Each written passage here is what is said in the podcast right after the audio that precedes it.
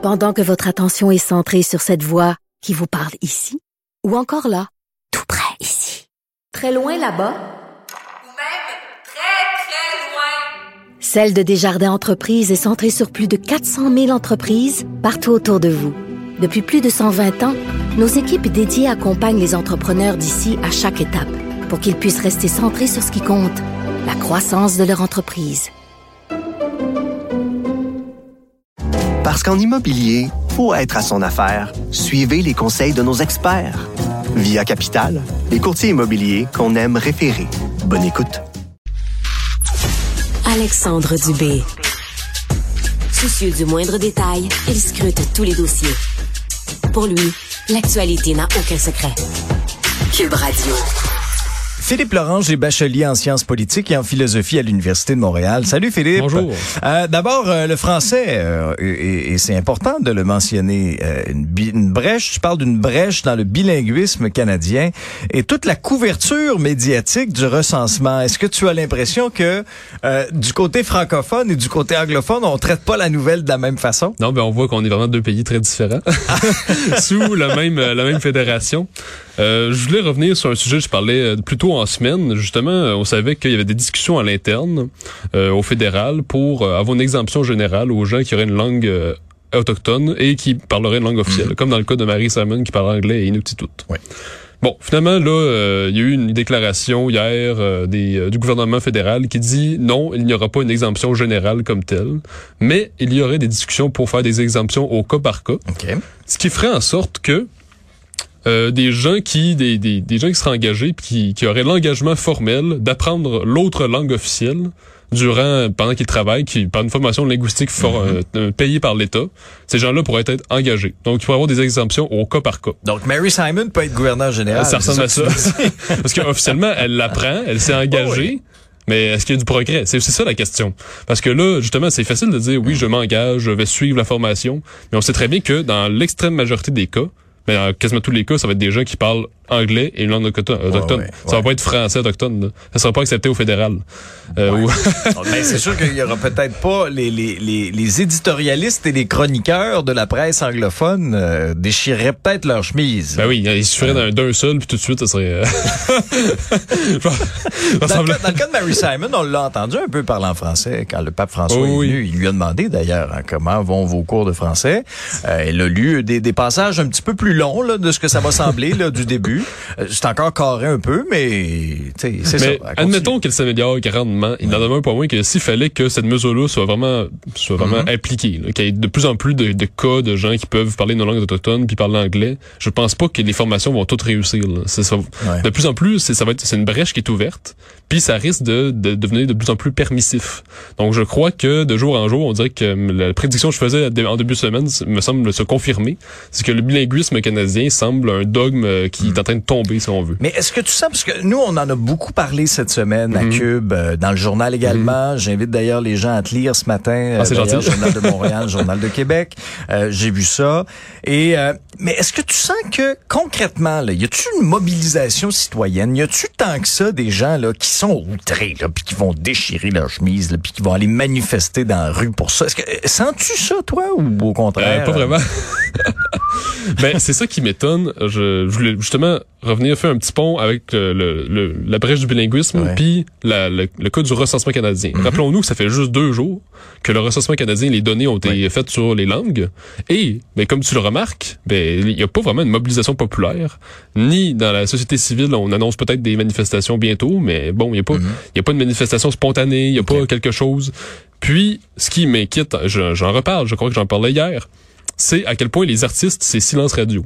C'est-à-dire, leur carrière dépend quand même du, du fait français au Québec, Ben oui. et même ailleurs au, en Canada anglais. Et c'est silence radio. Pourtant, on sait qu'ils sont capables... Ben, c'est difficile à savoir. Ouais. Mais je pense que peut-être qu'il y en a qui ont peur de, de paraître pour un nationaliste fermé, un xénophobe, euh, ou peut-être parce qu'ils sont simplement indifférents. Parce qu'on n'est plus dans, on n'est plus dans l'espèce de, de, de, de, de, de cycle porteur qui avait été lancé par la Révolution tranquille, où les artistes étaient plus présents pour le français, la souveraineté, le Québec. Là, on est plus, depuis quelques, quelques, quelques années, dans la, la petite vie, les petites, les petits soucis du quotidien, ou les causes euh, que j'appelle un peu les causes dispersées. Donc, euh, l'environnement, antiracisme, féminisme, tout ça, qui ont leur importance, mais qui, il faut aussi la cause nationale. Le patriotisme, ça compte aussi. Puis là, ce- ce mob- cette mobilisation n'a pas lieu. Et ce qui m'inquiète, c'est que depuis plus d'un mois, on parle de toutes sortes de sujets qui reviennent constamment dans l'actualité. Je pense à la fonderie Horn, qui est un vrai Oui. sujet. Je pense à la guerre en Ukraine. Je pense à toutes sortes de, de sujets comme la pandémie, euh, même Trump, ça fait plus d'un an qu'il pue, pue là, puis on parle toujours de lui. Ah, il s'organise pour faire parler de lui de temps ça. en temps. Donc on parle, c'est ça. Mais il y a toutes sortes de sujets dont on parle euh, quasiment Ouais. chaque jour, chaque semaine du Mhm. moins, qui sont importants. Dans le cas du français, ça devrait être la même chose. Je crois que c'est un, c'est extrêmement important pour le Québec. Les chiffres qui ont été révélés sont extrêmement inquiétants. Puis même, il y a des prédictions qui étaient faites il y a 20 ans qui, qui disaient, ben, d'ici 2040, on va atteindre, on va atteindre tel chiffre. Puis finalement, tel chiffre, il vient en 2022. Hey, Donc- fou, là. Non, mais c'est, c'est, C'est c'est- ça. On est pratiquement 20 ans d'avance, là. Ça, sur, donc, les, les- sur les projections. Donc les projections s'accélèrent. Wow.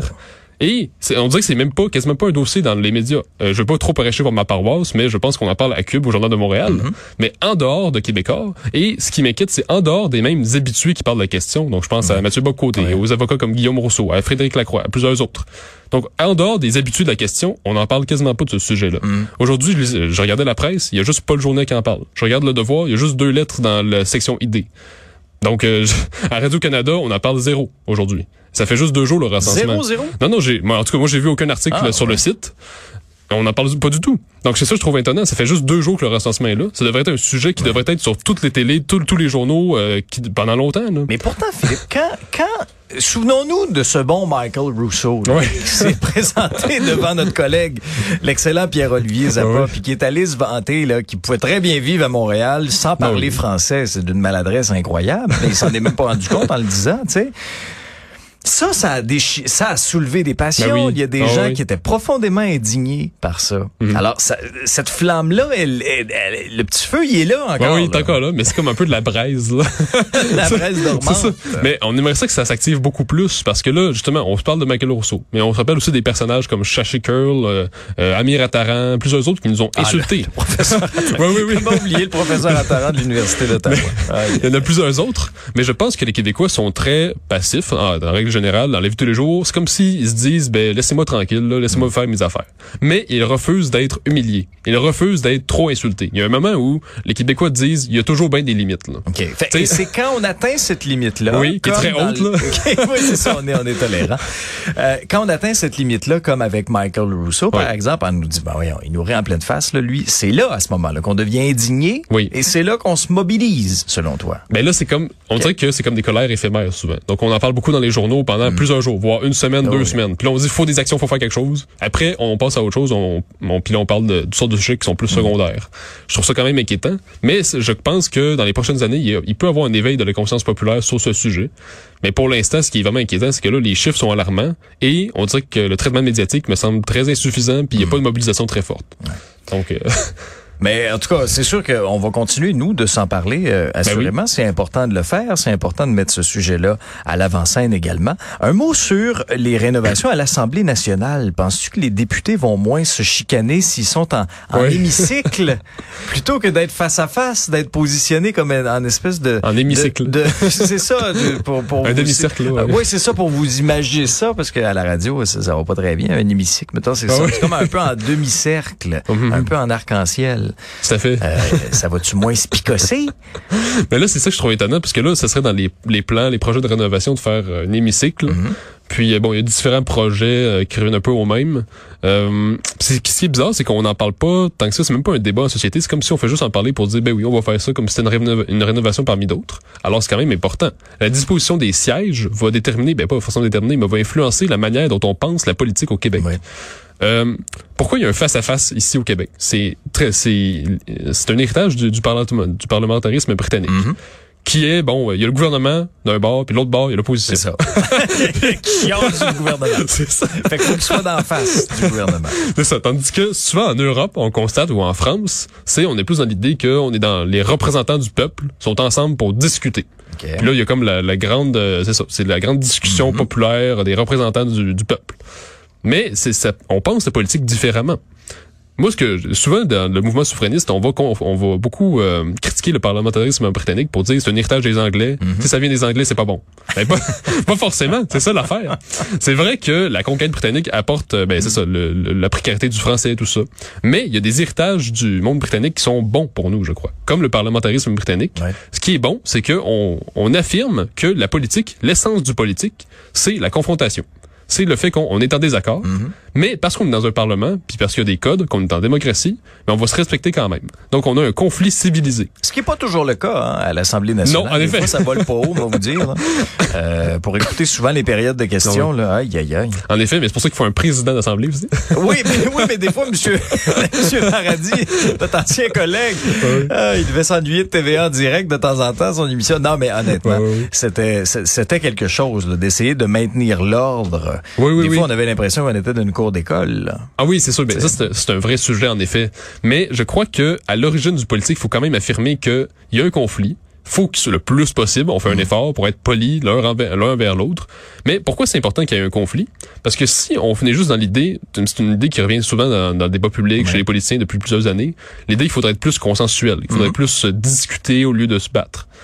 Mais je peux comprendre que sur certains sujets, c'est bon qu'on fasse plus, qu'on soit plus dans la réconciliation, le rassemblement pour régler certains problèmes. Mais, en règle générale, en démocratie, il faut savoir se confronter parce qu'il y a des visions du monde qui sont différentes. Puis la démocratie, c'est savoir Ouais. se diviser. C'est ça que dit Fred Jarry. Ouais.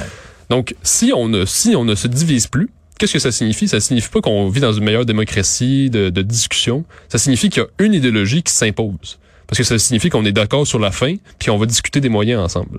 Mais on n'est pas en démocratie dans ce temps-là. On est en tyrannie. Il y a une tyrannie d'une seule idéologie qui s'impose. Parce qu'une vraie démocratie, c'est il y a des idéologies qui se battent entre elles, puis qui le font poliment.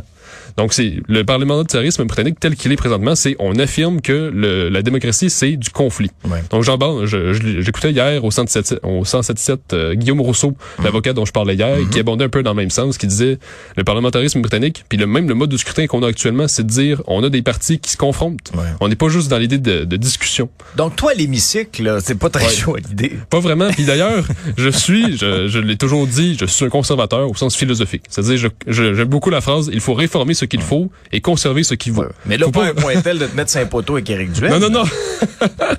pas à ce point-là quand même. Mais je pense que j'aime pas le changement inutile. C'est ça, c'est un changement qui est inutile, qui va rien apporter. Puis qu'on regarde les parlements en Europe, la démocratie va pas forcément mieux. Là. Donc c'est pas parce qu'on a un hémicycle ou qu'on est dans l'idée de- d'une démocratie consensuelle que ça va mieux aller en politique au Québec. C'est-tu plus feng shui, ça, si c'est en hémicycle? C'est une bonne qu'il question. des gens- ben, C'est sûr qu'il y a, il y a, il y a tu sais, des- pas un décorateur, mais tu sais, ceux qui font ces plans-là, là, des fois, ils doivent avoir proposé des affaires. Eh, mon Dieu, ça, oui, ça va euh, être plus, c'est ça, les grandes idées, les On grands attend des capteurs concepts, de là, rêve, hein. du beau vasouillage, là. C'est ça, des capteurs de rêve. Non, mais j'ai hâte de voir, effectivement, parce qu'il y, y a certains députés qui sont sortis puis qui ont, ils ont émis certaines réserves aussi, Oh, oui, là, avec euh, cette proposition-là d'hémicycle. En tout cas, on verra bien, là. Euh, Ouais. J'ai bien, bien hâte de voir. Première étape, en tout cas, le déclenchement de la campagne électorale. On a bien Absolument. hâte. Ça devrait J'ai hâte de voir ça moi aussi. hein. oui, d'ici euh, d'ici la fin du mois d'août pour un scrutin. Le 3 octobre prochain, ça va être passionnant de suivre ça. Vous pourrez le suivre, bien sûr, sur toutes nos, nos toutes, voyons, je vais te le dire. C'est vendredi. Hey, moi, je suis levé depuis deux heures ce matin. Donnez-moi une chance. Ah. On va suivre ça sur toutes nos plateformes. Philippe Lorange, merci. Passe une belle fin de semaine. Merci, bonne fin de semaine À à la toi. semaine prochaine. Bye bye.